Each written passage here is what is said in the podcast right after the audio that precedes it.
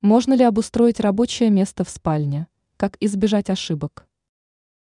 Спальня не самое подходящее место для организации рабочего места в доме. Во всяком случае, так говорят эксперты. Когда других вариантов нет, то можно неплохо развернуться и здесь. Главное, чтобы работа не мешала сну и наоборот. Эксперт сетевого издания «Белновости» в области дизайна и интерьера Юлия Тычина рассказала – как оборудовать рабочее место в спальне. В спальне есть свои плюсы. Здесь вряд ли что-то будет отвлекать от работы, атмосфера в целом спокойная, что позволяет настроиться на результат. Где оборудовать рабочее место? Во-первых, используйте подоконник, который немногим уступает столешнице.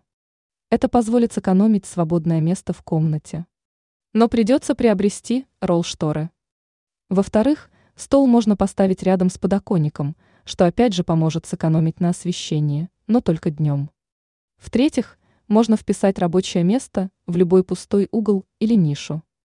В-четвертых, шикарный вариант – рабочее место в шкафу, но только если это встраиваемая мебель, а не распашной платяной шкаф. В-пятых, если есть балкон и он утеплен, то лучшего варианта не найти.